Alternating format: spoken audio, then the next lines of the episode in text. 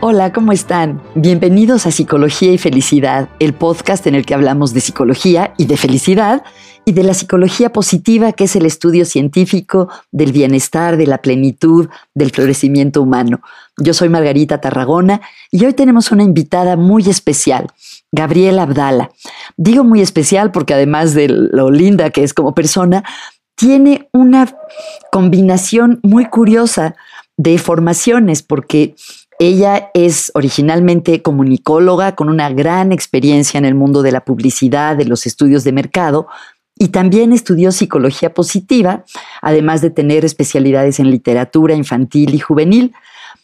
Con Gabriela hablamos del trabajo que ella hace con las personas para ayudarlas a descubrir su héroe interior, para desarrollar una marca personal, algo que les permita reflejar y transmitir lo mejor de ellas mismas. Y lo hace de maneras muy creativas y divertidas. Lo van a ver.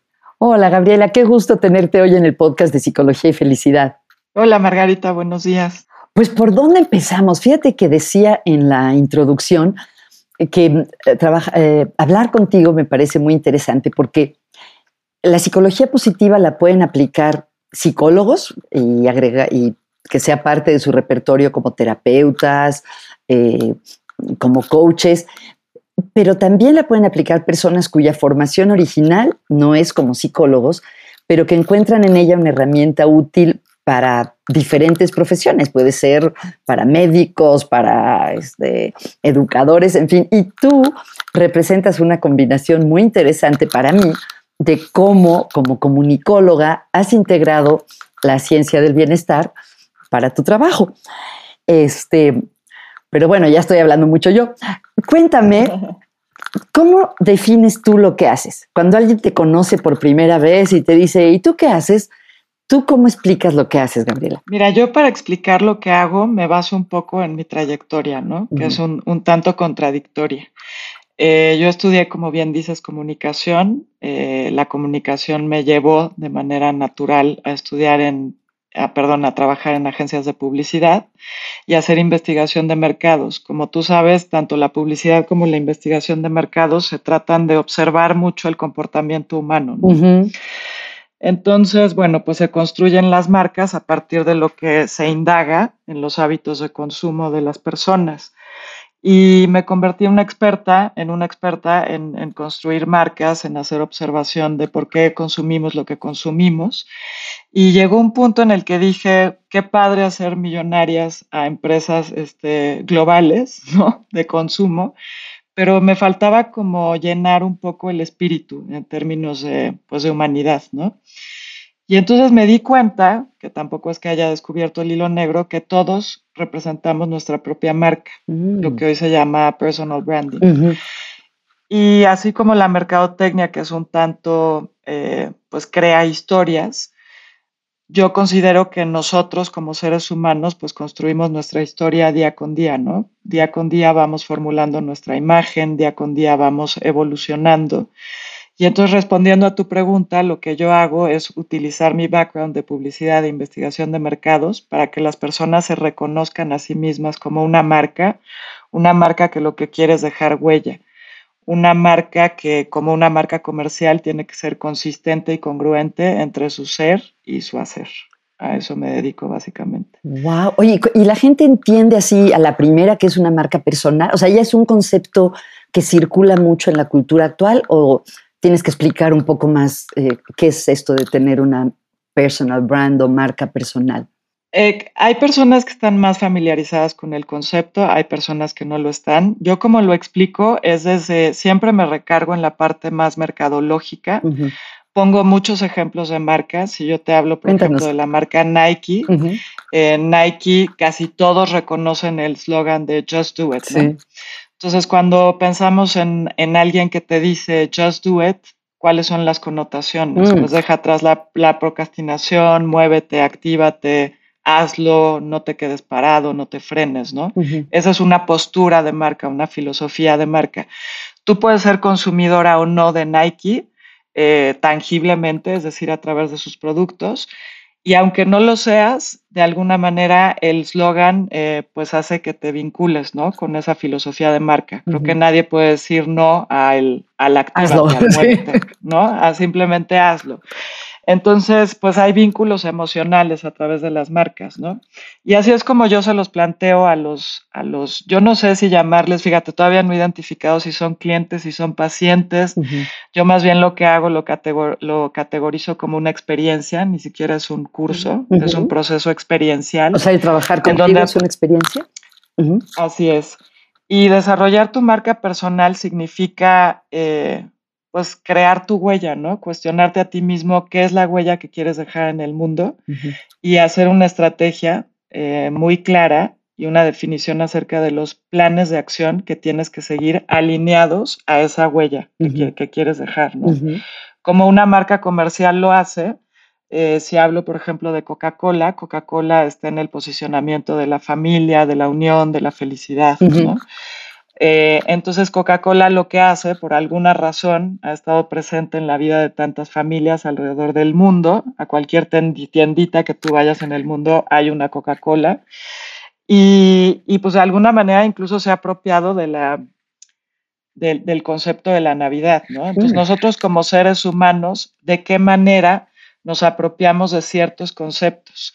Siempre nos dicen que somos únicos e irrepetibles, pero de pronto cuando nos hacemos la pregunta este, muy íntima de por qué soy un ser único e irrepetible, a veces nos quedamos sin, sin razones, ¿no? No encontramos realmente eh, ese uniqueness que nos hace destacar de entre los demás. Entonces, generar tu marca personal es, como yo lo abordo, es una manera muy humana, muy íntima de hacer conexión contigo mismo, con tu interior. Encontrar cuáles son... Eh, esos, esos atributos que te hacen completamente diferente a los demás.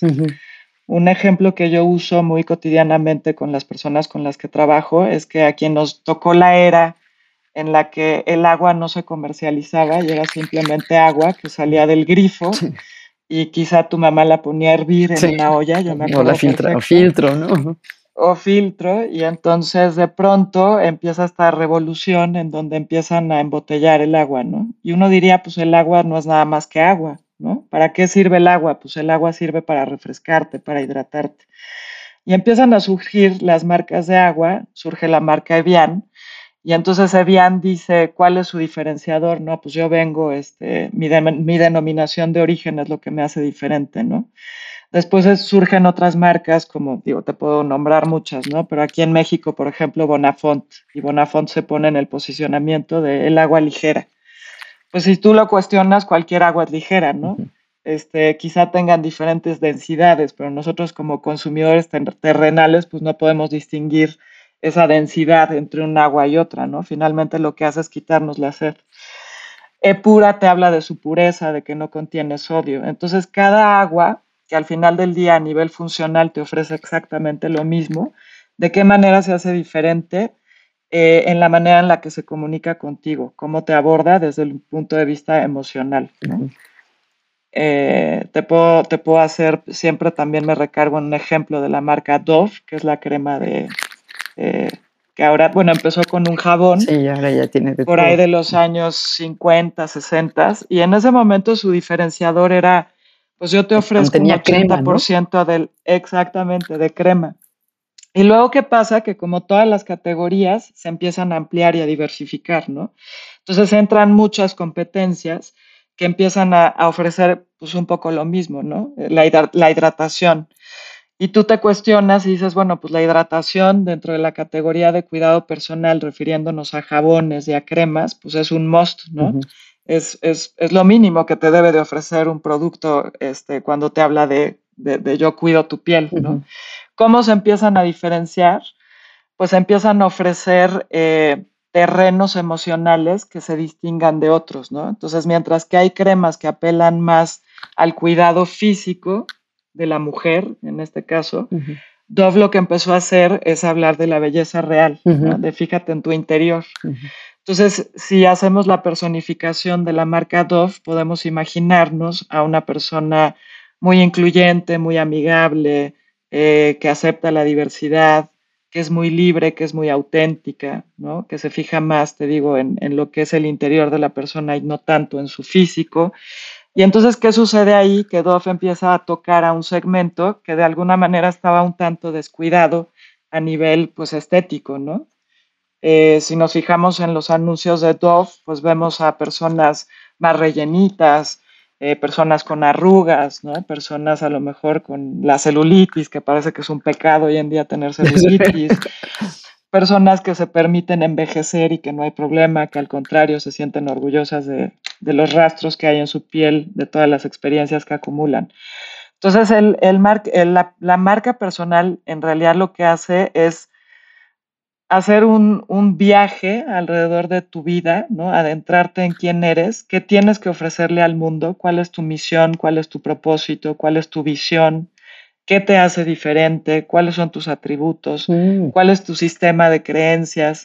Y a partir de eso llegamos a un concepto estratégico. Así como Nike está en, este territorio del simplemente hazlo, tú, Margarita Tarragona, ¿en qué en qué posicionamiento estarías colocada, ¿no? ¿Cómo te, diferenciarías del resto del mundo de la psicología eh, o el resto de los seres humanos, ¿no?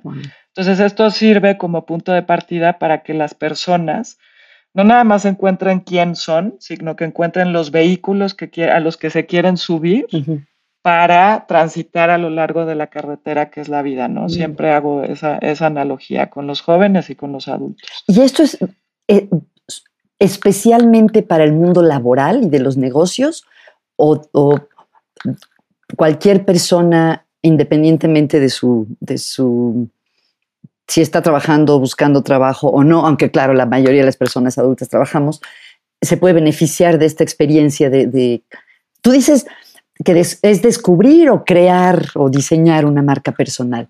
Es descubrir, respondiendo a tu primera pregunta, ¿quiénes pueden o para quién es, para a quién está dirigido esta experiencia, para cualquier persona que tiene la intención de desempolvar sus talentos. Mm, de, yo, yo creo que el eslogan de la marca de Hello Hero. no la habíamos mencionado, cuéntanos, hay tanto te quiero preguntar, a ver, pero sí, esto y luego te cuento de dónde surgió la idea. Exactamente. Hello Hero, eh, pues la bandera que lleva es accionar al héroe que todos llevamos dentro, ¿no? Yo, yo, soy una ferviente creyente de que todos a lo largo de nuestra vida cotidiana podemos implementar acciones que hacen una diferencia en la vida de otras personas. Simplemente desde saludar al policía que está en la puerta de un súper, que normalmente nadie saluda y lo ven simplemente como un elemento que está ahí. Cuando tú saludas y tomas en cuenta a alguien, pues desde ahí estás haciendo una acción, pareciera demasiado solemne decirle heroica, pero cuando haces algo distintivo a los demás, ya te convierte de alguna manera en un héroe, ¿no? Alguien que sí pone en acción la conciencia, ya es un héroe. Desgraciadamente en el entorno en el que vivimos, pues esas pequeñas acciones este, hacen una gran diferencia para otras personas. Cuando tú trabajas en un call center, por ejemplo, ¿no? Eh, dependiendo de la atención que tú le das a las personas con las que hablas, pues les puedes cambiar el día para bien o para mal, ¿no? Eh, trabajes como cajero en un banco, desde cualquier trinchera en la que tú trabajes, haces una gran diferencia y haces, generas un impacto positivo o negativo en la vida de los demás. Entonces yo me refiero a sacar tu héroe, a potenciarlo. ¿Para qué? Para adentrarte en ti mismo y descubrir que no importa la función que tú ejerzas en la vida. Trabajo mucho, por ejemplo, con agentes de seguros, que ellos como se ven es pues simplemente venden pólizas, ¿no? Y cuando transformas la visión y les dices realmente lo que haces es construir proyectos de vida para las familias, pues elevas esa función, ¿no? y, les das una motivación y un sentido a despertarte todos los días y ofrecer tu trabajo en beneficio de ayudar a alguien más. No nada más estás vendiendo una póliza, estás asegurando el futuro de otras personas. Entonces, ¿hacia quién va dirigido Hello Hero? A todos aquellos que quieren desempolvar sus talentos, eh, potenciar sus capacidades, muchas veces, aunque seamos adultos, parece que tenemos mucha conciencia de quiénes somos y en realidad, si hacemos un examen de, conciencia, pues no tenemos esa claridad, ¿no? Entonces, busques un nuevo trabajo, quieras emprender algo, seas una mujer que está en una etapa de separación de tu pareja, que a lo mejor eras económicamente eh, dependiente de tu marido, o una mujer que ya vio crecer a sus hijos y que de alguna manera abandonó su carrera, que sí la estudió, pero pues se quedó en pausa, que nunca la puso en práctica, eh, un hombre que está dudoso de si se mantiene en la seguridad de quedarse en esta empresa en la que lleva años o finalmente emprender, eh, un joven que no sabe qué estudiar o un joven que tiene como conflictos de cómo me expreso porque no me entiendo ni siquiera yo a mí mismo, todas esas personas son candidatos para, pasar por el proceso de Hello Hero, que es desarrollar tu marca personal. Estaba pensando, y dime si estoy en lo correcto, que de todas maneras desarrollamos una marca personal, digamos, o sea, igual proyectamos cierta imagen, entonces no sé si esto es como hacerlo de una manera más deliberada, más intencional, eh, no sé tú cómo lo veas, o solo se puede decir que, que, que, que creamos una marca personal al pasar por un proceso así. Me parece que todos, de manera inconsciente, eh, generamos nuestra propia marca, ¿no? Entonces más vale hacerlo bien, ¿no? Claro, estar consciente, ¿no? O sea, tener una dirección. Por ejemplo, Tesla. Tesla hoy en día es una marca que su misión es acelerar la tecnología para llevar al planeta hacia un mundo sustentable. Esa es su misión. Pero si, si Tesla se, se, sale de ese lineamiento y de pronto mañana lanza un coche que utiliza combustible, este, pues está saliendo de su misión. Mm, Eso nos pasa como personas también. Cuando no tenemos clara cuál es nuestra misión, es muy fácil que de repente nos perdamos dentro de nuestros valores. Yo siempre insisto, por ejemplo, con los jóvenes les digo, tú tienes aptitudes con P de papá y tienes una actitud con C de casa. ¿no? Si tú tienes y explotas todas tus aptitudes, que es finalmente tu beneficio funcional como marca, pero no tienes la actitud correcta para depositar esas aptitudes, tus aptitudes no valen nada, mm. porque realmente tu diferencia está en tu emocionalidad, en de qué manera te, entregas y marcas una diferencia a través de los beneficios emocionales que tú entregas a tu entorno. Entonces, tener la claridad a través de esta metodología de la construcción de marca es hacerlo de una manera mucho más estratégica. Qué fantástico. Eh, eh, Pensaba eh, que en cierta forma este proceso Hello Here es una forma de coaching, se podría decir. puede ser visto como coaching, como orientación vocacional, como consultoría de imagen. ¿Estoy en lo correcto que incluye o, o tiene en común con estos procesos? Sí, mira, en el caso, por ejemplo, de la orientación vocacional, eh, lo bonito de todo esto y la gran sorpresa que yo me he llevado es que las mamás me buscan porque quieren este, un método de orientación vocacional, pero yo de alguna manera las sorprendo y les digo, pues si estás buscando nada más eso, yo no soy este, el canal correcto, ¿no? Yo utilizo una metodología no tradicional de orientación vocacional, porque al final del día los chavos no nada más encuentran una carrera, sino que encuentran el porqué de esa carrera, el, cómo quieren eh, entregarse al mundo a través de esa carrera, ¿no? Siempre les, les comento que la universidad es simplemente una herramienta. Ah, qué bonito. Eh, pero que en realidad tu ser, eh, pues tiene que vivir en plenitud con lo que tú haces, ¿no? tú nada más puedes ser productivo si todos los días te levantas con una motivación. Si tú nada más vas a recibir eh, una nómina y a ser parte de una empresa y hacer un número como empleado, pues mira, puedes estudiar lo que se te dé la gana, ¿no? Porque si tu finalidad es, ganar dinero, este, pues hay muchas maneras de hacerlo. Siempre les digo que el dinero es una consecuencia de hacer lo que a uno le gusta. Y en el caso de los adultos, eh, pasamos por dos fases. Una es el descubrimiento de ti mismo, como todos los ejemplos que te puse, ¿no? Pongamos el ejemplo de una mamá, por ejemplo, un caso que tuve recientemente, que tiene un hijo con un problema de aprendizaje. Entonces, ella, su hijo hoy tiene 14 años, pero en realidad, pues la experiencia que ha tenido con su hijo, viviendo más en un país como México, en donde pues la educación o el sistema educativo no ofrece las herramientas necesarias o los sistemas especiales para mm. este tipo de personas con problemas de aprendizaje, ella como mamá se ha sentido un tanto perdida, ¿no? Mm. Y se convierten estas mamás en especialistas, son auto, autodidactas, ¿no? Eh, entonces, me decía, eh, pues mi hijo ya tiene 14 años, yo tengo un doctorado en leyes, no he ejercido mi profesión porque me he volcado en absoluto y de manera, este, pues, pues muy demandante en todo lo que la problemática de mi hijo me ha representado. Entonces le quiero devolver a la sociedad y aligerar el camino a estas mamás que empiezan desde cero. Entonces, en una primera fase con, con esta persona, eh, encontramos esta vocación de decir, pues tú lo que quieres hacer es facilitarle el camino a otras personas, ¿no? ¿Cómo lo quieres hacer? Y encontramos que ella lo que quiere hacer, pero esto lo hizo a través de todo este proceso, ella lo que quiere hacer es crear un centro educativo especial para estos chavos, ¿no? Es decir, convertirse en un hub de recomendaciones donde tú si empiezas a, ver síntomas o señales desde niños muy chiquitos que tienen déficit de atención, por ejemplo, pues no tengas que pasar por el proceso de cuatro años de diagnóstico, ¿no? Sino llegar a acercarte, acercarte a este centro y que este centro te ponga en contacto eh, con las personas adecuadas, ¿no? Entonces, terminamos esa primera fase y ahora estamos en una segunda fase de cómo ejecutar ese proyecto.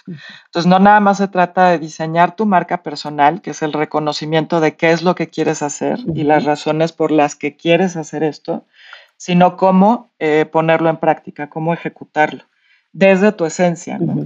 Al escucharte, eh, me vienen a la mente al menos tres conceptos de psicología y de psicología positiva y me gustaría ver qué opinas sobre ellos, cómo se conecta el proceso de crear una marca, marca personal con la identidad, el propósito de vida y las fortalezas. Se conecta de esta manera, Margarita. Una marca, cuando construimos una marca comercial, una marca se pregunta, ¿para qué soy bueno? Eso es lo que se pregunta una marca, porque gracias a, a, que se cuestiona y se responde el para qué soy bueno, ahí puede competir, ¿no? Puede encontrar su posicionamiento como te decía, Lubriderm es buena para, para humectar, pues por supuesto que sí, ¿no? Dove es buena para humectar, para humectar, por supuesto que sí. ¿Cuáles son, sus diferenciadores funcionales? A lo mejor Lubriderm hoy en día eh, agrega, no sé, aceite de coco, ¿no? Para, para lubricarte un poco más, ¿no? Y Dove utiliza este 80% de crema, como tú dices, para humectarte más. ¿Dónde está la diferencia en de qué manera te hablan? ¿Cuál es su tono de voz? ¿Cuál es su look and feel? ¿no? Eh, ¿Cómo encontramos las fortalezas de uno? Eh, siempre les pregunto, hacemos un ejercicio de yo soy, ¿no? Describen ellos cómo soy yo. Pues yo soy inteligente. Ok, ¿y en qué consiste tu inteligencia? Porque Samsung es una, marca inteligente, ¿no? Eso es indudable. Pero Apple también es una marca inteligente. Eh, ¿Cómo es tu inteligencia? ¿Cómo la describirías? ¿Es una inteligencia intelectual? ¿Es una inteligencia emocional? ¿Eres, eh, tienes agilidad mental? ¿Eres listo? ¿Eres, eh, hay esta palabra, hay una palabra que, parece que tiene una connotación como negativa de la inteligencia, que ahorita me acuerdo cuál es. Pero lo que hacemos es profundizar en en, en esos atributos que tú contienes, ¿por qué son? ¿no? O sea, describamos y ya iremos más a fondo a por qué, por ejemplo, la timidez, como tú la estás viendo como una negatividad, puede ser y puede convertirse en una fortaleza. Mm. La timidez puede ser que sea una cadencia, que sea un ritmo para hablar, que se asocie con la prudencia, ¿no? Que tiene otras connotaciones que te permiten ser a lo mejor ser más diplomático, una persona, te digo, más prudente, con más, una persona más atinada, ¿no? No una persona este, que está insegura. ¿Me explico? Sí. Entonces, de esa manera abordamos los atributos. ¿Qué otra cosa me preguntabas? ¿Cómo se relaciona el proceso con eh, el definir el propósito de vida y con la identidad? Exacto. Definir tu propósito de vida, siempre utilizo los ejemplos de cómo una empresa, como te decía, se plantea su misión, ¿no? Una empresa normalmente, una, una misión muy inspiracional, que son las que a mí me gustan de una empresa, son aquellas que no definen lo que hacen, sino cómo quieren transformar a la humanidad. Cuando tú lees una misión de una empresa que es como muy filosófica, te dan ganas hasta como de pertenecer a ella, ¿no? De mm, unirte a esa causa. Entonces, el ejercicio que hacemos con estas personas es pregúntate para qué estás aquí. Imagínate para qué estás aquí, ¿no? Y eso, eh, si es un chavito de 17 años, ¿sientes que ya puede responder a eso? ¿Tiene alguna eh, intuición o sensación o hay que ser ya más adulto para poder responder esa pregunta? Fíjate que es muy curioso porque los chavos, el primer ejercicio y como yo llevo el flujo de, los procesos, primero que nada vemos sus fortalezas, Después pasamos a soy bueno para qué. Soy bueno para armar legos, soy bueno para inventar cosas, soy bueno para contar historias. Empezamos a analizar la conexión que hay entre mis habilidades y mis fortalezas y después la siguiente pregunta es ¿y por qué crees que estás aquí? ¿Cuál es tu rol? Los chavos que están dirigidos, por ejemplo, a ingenierías de innovación, ¿no? ¿Cuál es tu misión? ¿Cuál, ¿Por qué estás aquí? Pues yo lo que quiero hacer es utilizar la tecnología para mejorar la vida de las personas, para elevar la calidad de vida de las personas. Y ahí está una misión muy clara. Sí. Eh, eh, ok, ¿y cómo lo quieres hacer? Y hay chavos que dicen, pues yo quiero que la tecnología eh, construya a favor y positivamente del ser humano, que fuera de hacernos dependientes, ¿no? Este sea un aspecto como de servicio para el ser humano, pero que no nos atonte, ¿no? Que no nos convierta en zombies Esclavos de la tecnología. Exactamente. Eh, y entonces así es como van descubriendo su misión. O sea, de alguna manera sí lo tienen claro porque este ejercicio te permite identificar que tus fortalezas se deben de volcar en un recipiente que se llama profesión y carrera. Eh, hay muchas personas, curiosamente muchos chavos, que confunden el quiero ser psicólogo. Y fíjate, he tenido casos muy, muy este, conmovedores para mí porque son ingenieros en realidad, o sea, tienen el espíritu de ingenieril y confunden a veces que quieren ayudar a las personas mm. Pero si tú conoces ingenieros, pues la verdad es que sus habilidades este, de psicología, pues la verdad es que no son tan amplias, ¿no? O sea, porque son, son personas que tienden a ser un poco más cerradas, más frías, más calculadoras. Pero ¿en dónde está esta, esta pequeña línea o línea muy delgada que los hace pensar que podrían ser psicólogos? En que lo que quieren hacer es colaborar con la humanidad. Y entonces es muy bonito hacerles ver esa distinción, ¿no? Este, no es que tú puedas ser un gran psicólogo, pero tú puedes volcar esta, este espíritu de colaboración y sentido de servicio a través de la ingeniería industrial, por ejemplo, ¿no? O de la mecatrónica o de la ingeniería biomédica.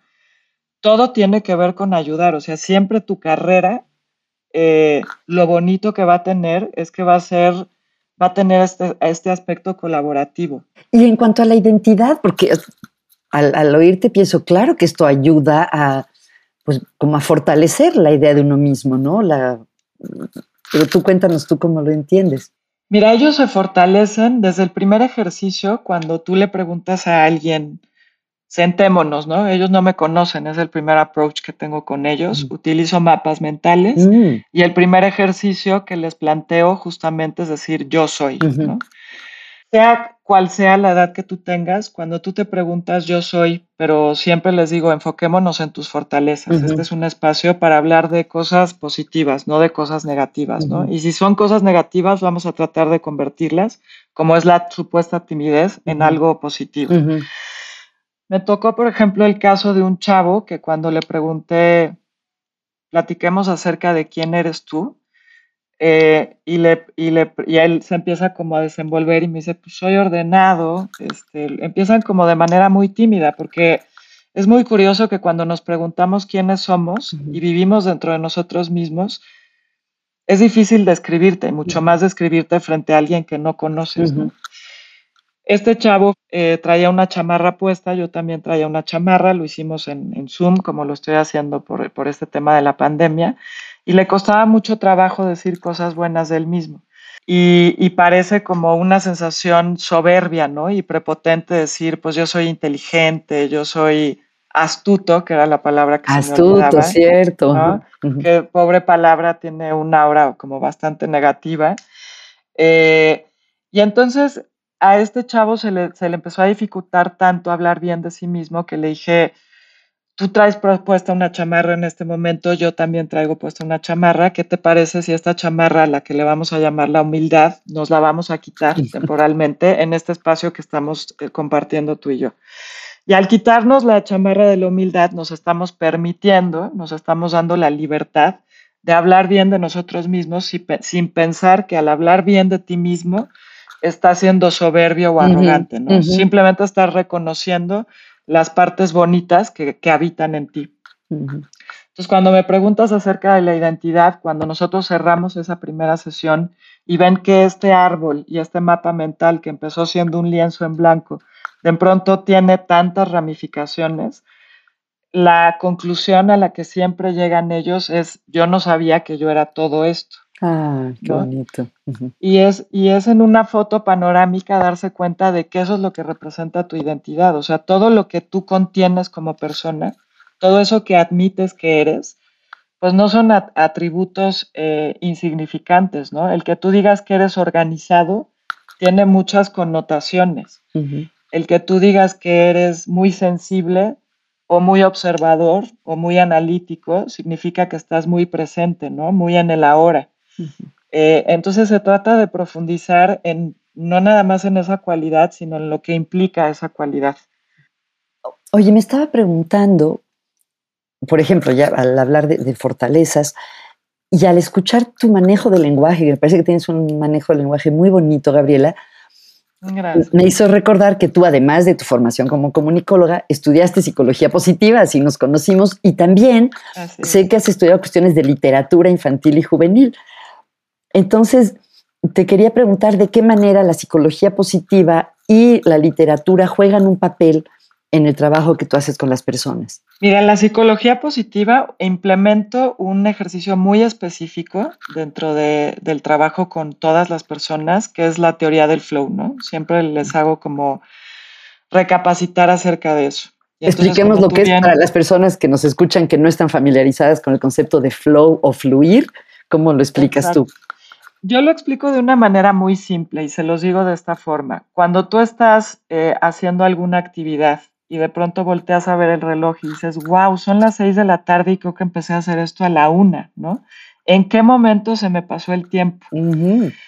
Esa sensación de no sé qué, qué sucedió en tantas horas es una sensación de flow, ¿no? Significa que lo estás disfrutando. No significa que fue una tarea fácil necesariamente, a lo mejor hubo mucha complejidad involucrada, pero el hecho de que entraras como una especie de trance, por así Lo es, es un estado de conciencia diferente, ¿no? Exactamente, eso ya te hace fluir, ¿no? Entonces cuando, cuando, y evidentemente pues sí hago referencia, no de manera tan teórica, pues, porque no es el objetivo del, del proceso, pero eh, es, una, es como un insight, ¿no? Lo que llamamos en publicidad, que es que te cae un 20 del, factor ajá y que dices, claro, a mí sí me pasa, me identifico. Y cuando dicen, claro, me identifico, les pregunto de manera inmediata, ¿y, de qué manera te identificas? Muchos chavos me dicen, jugando videojuegos, ¿no? este, ok, y jugando videojuegos, ¿por qué te pasa eso? Pues porque implemento la estrategia o este, estoy cocinando y entro en un estado de flow. ¿Por qué? Porque me encanta ver la transformación de los ingredientes, pensar que un huevo empezó siendo eh, en un cascarón y terminó siendo una creme brûlée, ¿no? Por ejemplo. Ya me qué, increíble Esa, qué increíble esa transformación.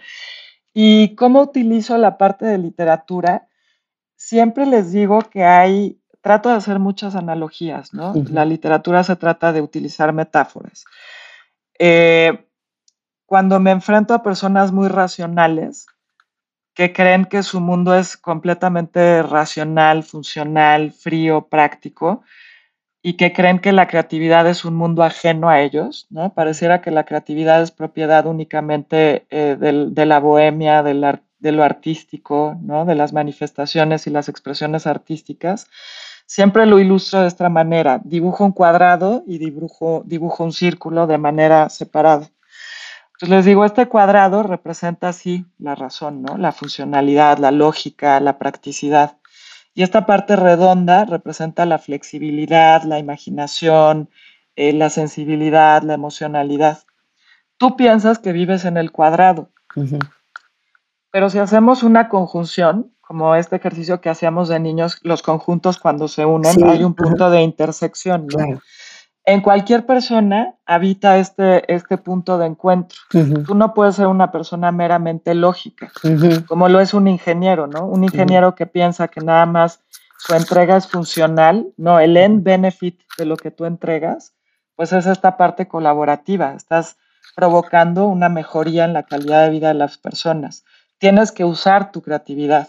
Tienes la solución, el ser solucionador, el ser resolutivo es una parte circular, no es una parte cuadrada. Entonces, aludir siempre como a la metáfora y a la analogía, a mí me, sirve mucho de manera literaria, eh, pues para hacerlos encontrar palabras distintas. La literatura lo que te da es, es eh, siempre les, les, les, pongo este ejemplo, cada persona contiene un diccionario diferente. ¡Ay, qué bonito!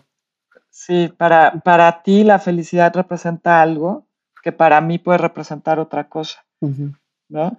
Entonces, eh, la practicidad puede representar algo para ti y para mí otra cosa. Entonces, siéntete un contenedor y un, y un, y un diccionario este, caminante por la vida, que no solamente tiene sus propias eh, eh, definiciones, sino que a lo largo de, de, tu vida y como vas evolucionando, lo padre es que esas definiciones se van modificando a, medida que vas madurando.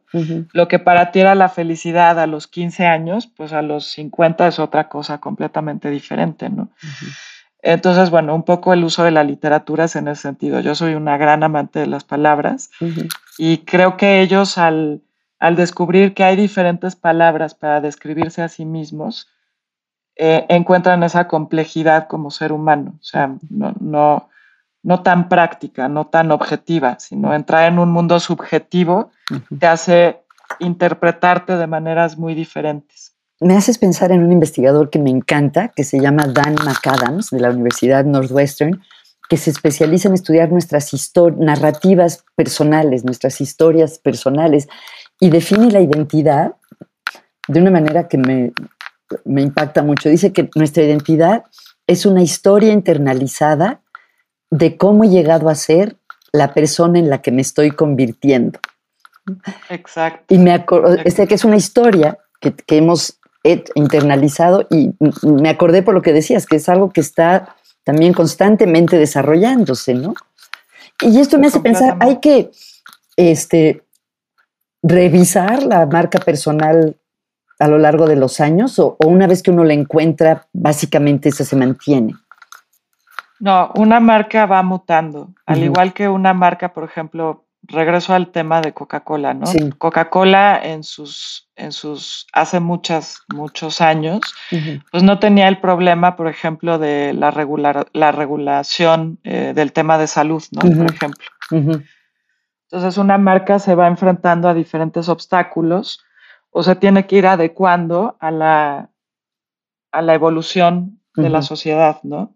Eh, van surgiendo competidores como lo es Pepsi o como es Big Cola, ¿no? Empiezan a surgir nuevos competidores, nuevas problemáticas. Lo mismo sucede con las personas, ¿no? Mm. Vas cambiando de etapas de vida y los obstáculos se van, se van modificando, mm. ¿no? Entonces, así como una marca comercial tiene que ir cambiando de estrategia sin perder su esencia. Eso, ¿no? La esencia sí se mantiene la esencia definitivamente se mantiene. Lo que tienes que eh, ir cambiando son las estrategias para ir atacando, lo pongo entre comillas, esos obstáculos que se van presentando, ¿no? Eh, ok. Oye, me llama la atención, lo anoté aquí, que has usado la palabra esencia varias veces.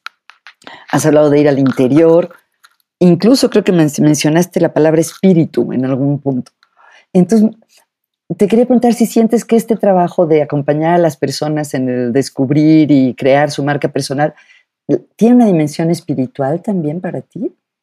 Totalmente, y te explico, el, curiosamente el concepto de Ikigai, este, este concepto japonés, que lo que hace es, para quienes no conozcan el concepto, eh, es, este concepto lo desarrolla Japón y realmente a lo que apela y a lo que responde es mi razón de existir, ¿no? ¿Para qué me, levanto todos los días?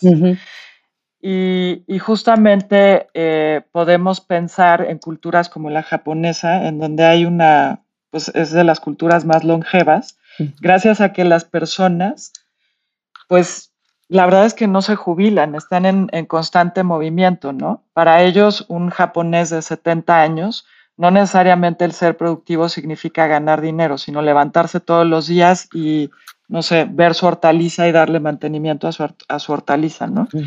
Entonces, eh, definitivamente generar tu marca personal es otra manera de hacer tu propio Ikigai. Qué bonito. O sea, una marca comercial, si tuviera un sentido más humano, diría, estoy construyendo mi Ikigai porque respondes qué espacios emocionales estoy llenando en el mundo, de qué manera estoy contribuyendo, ¿no? ¿Cuál es mi diferenciador? ¿Cuáles son mis habilidades?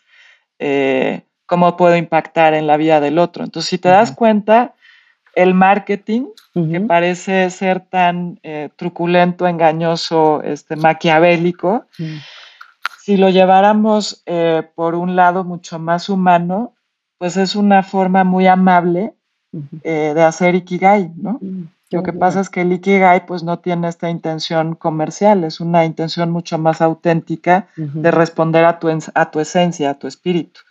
Y lo que hace una marca en realidad es eso, es atender a lo que tú viniste a hacer al mundo. Mm. Oye, desde hace rato te quería preguntar, ¿cuál es tu marca personal? Mi marca personal es eh, pues describirla así como en, pocas palabras es un tanto complicado, ¿no? Yo encontré, Margarita, que basándome en mi trayectoria profesional, que como te decía era la publicidad, a mí me daba mucha satisfacción hacer eh, una buena entrega del servicio al cliente. En eso consistía mi, mi razón para levantarme todos los días, ¿no? El decir, estoy dejando un cliente satisfecho, pero no nada más al cliente externo, sino a mis clientes internos, ¿no? Al, creativo, al productor, mm. este, al diseñador. Y entonces cuando empiezo a adentrarme en lo que es mi marca personal, me doy cuenta de que el core, la esencia, el preguntarme por qué estoy aquí, es para facilitarle un poco la vida a los demás, ¿no?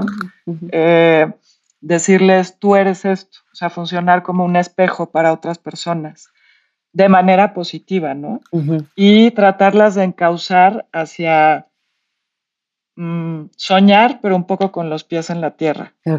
Este, el concepto de héroe parece un tanto fantástico. Sí. Este, lo asociamos mucho a la ficción, pero, pero parte de mi marca es decir, pues ese héroe sí lo puedes poner en práctica, pero de manera muy real es como conjuntar la ficción con la realidad, ¿no? De eso se trata esta marca.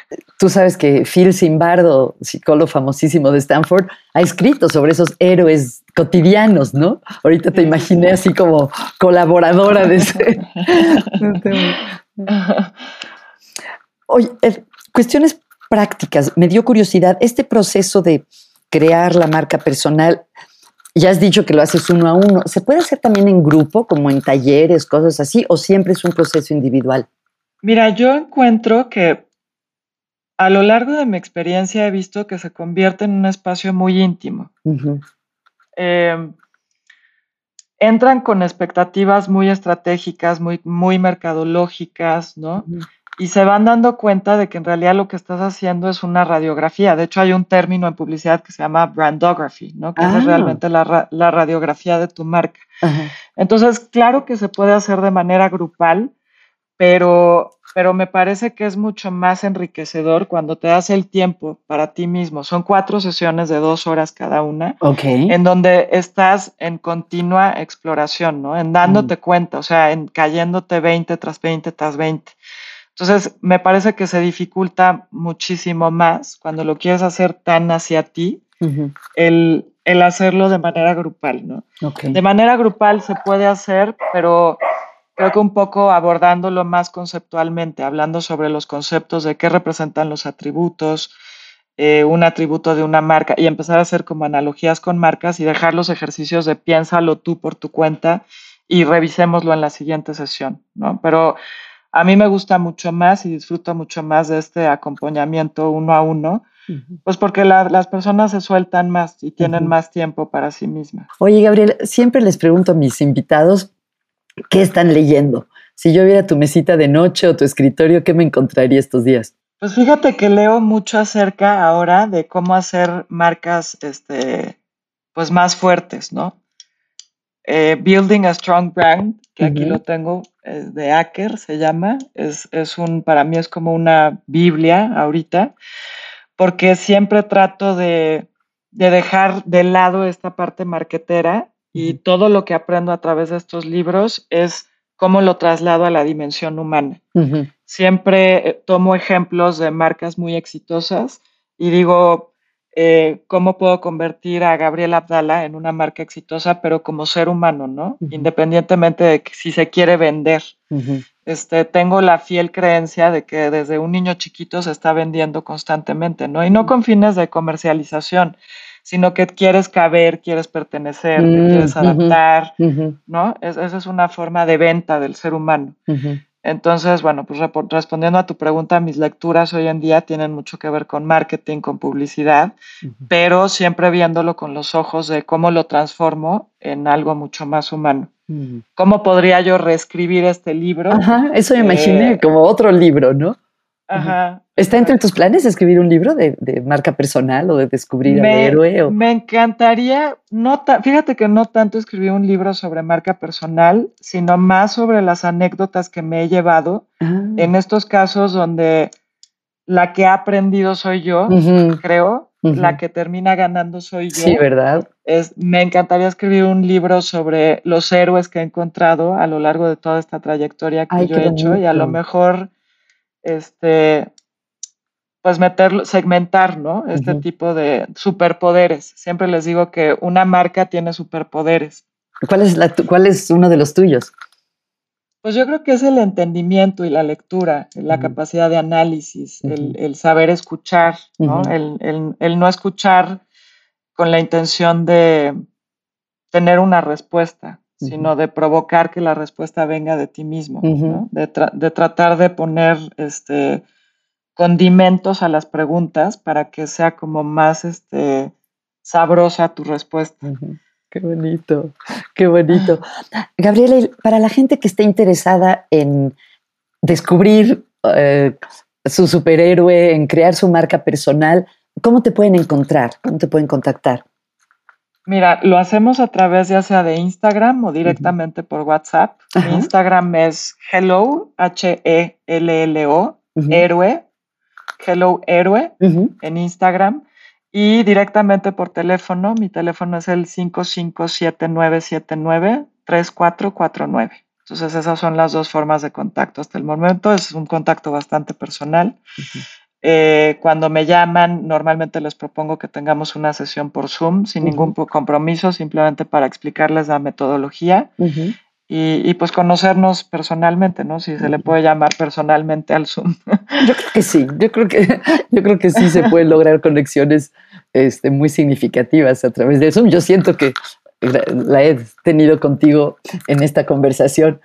Y antes de despedirnos, Gabriela, también ya es como tradición en este podcast pedirle al invitado que comparta con las personas que nos escuchan un tip o una idea que puedan eh, probar, experimentar con ella en los próximos días, que a lo mejor puede aumentar su nivel de felicidad o de bienestar.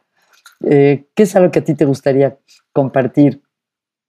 Pues mira, yo les, yo, híjole, se me ocurren bastantes cosas. Ah, pues adelante. una, una muy importante es eh,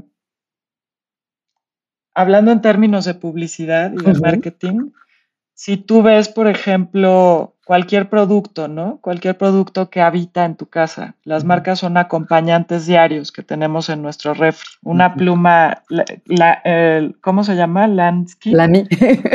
Lami, Lami, por ejemplo, ¿no? Esa pluma, ¿qué nivel, qué, qué beneficio funcional te entrega a ti, Margarita?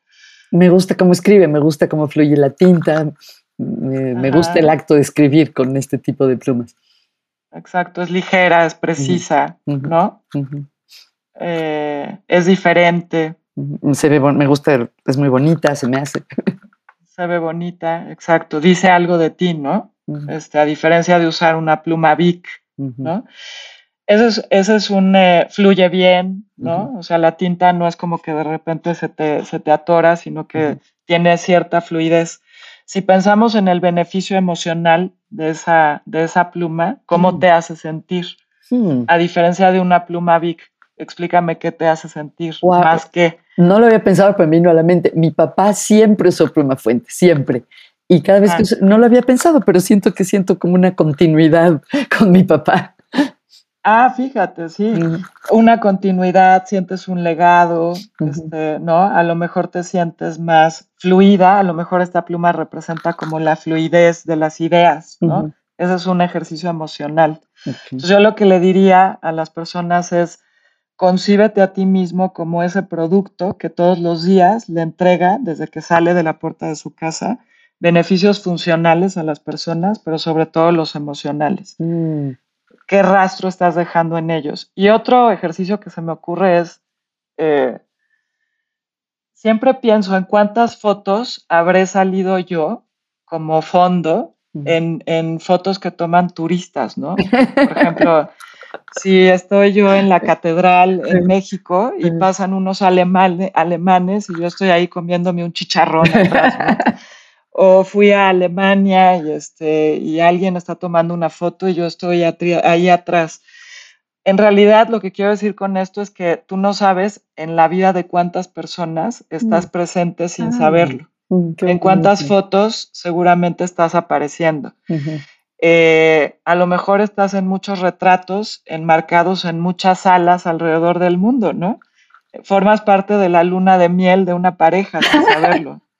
este, salen ahí tus pies o sale tu pelo o no sé, sale sonriendo hacia viendo hacia otro lugar. Y creo que en la vida cotidiana eso es lo que pasa.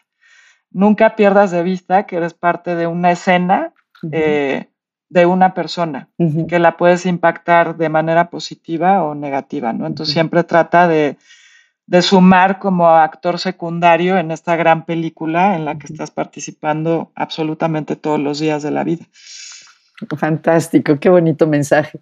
Muchísimas gracias, Gabriela. Ha sido un gusto para mí reconectarme contigo y conocer más de este proyecto tan creativo y tan significativo que estás desarrollando. Muchas gracias. Ay, muchas gracias a ti, Margarita, por el tiempo. Y bueno, eh, antes de despedirnos, quería pedirles a las personas que nos escuchan que por favor, si les gustó el podcast, que nos den un like o una calificación o que le digan a alguien, porque eh, resulta que la gente oye nuevos podcasts si alguien se los recomienda. Es el camino más probable de conocer nuevos podcasts.